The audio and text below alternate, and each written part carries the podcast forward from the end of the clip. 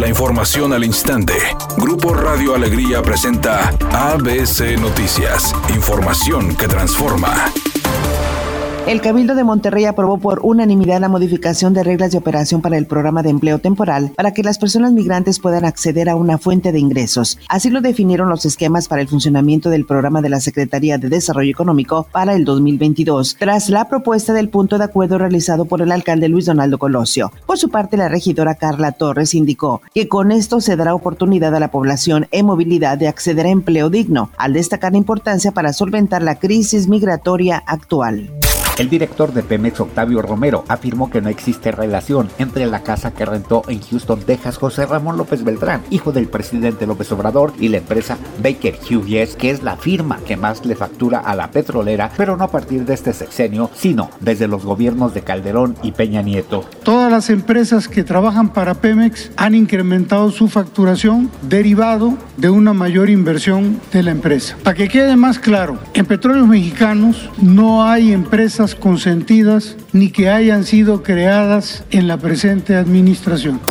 Editorial ABC con Eduardo Garza. El gobierno de Samuel García ha evidenciado cinco presuntos actos de corrupción de la pasada administración estatal independiente, en dependencias como agua y drenaje, Metro Rey, Istelión, compra de camiones con sobrecostos y ahora obras de la línea 3 del metro, donde se pagaron más de tres veces a su valor original. Han evidenciado y puesto denuncias. Ahora falta el trabajo de investigación de la Fiscalía Anticorrupción, a ver si las denuncias no se quedan congeladas en la dichosa fiscalía, criticada por muchos por su falta de resultados.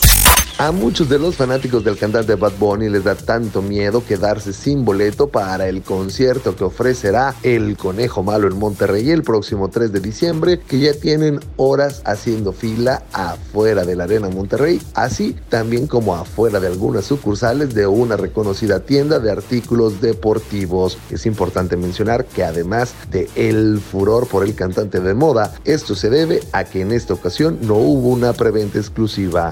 Es un día cielo despejado. Se espera una temperatura máxima de 22 grados, una mínima de 13. Para mañana jueves se pronostica un día con presencia de nubosidad. Una temperatura máxima de 22 grados, una mínima de 8. La actual en el centro de Monterrey, 19 grados. ABC Noticias. Información que transforma.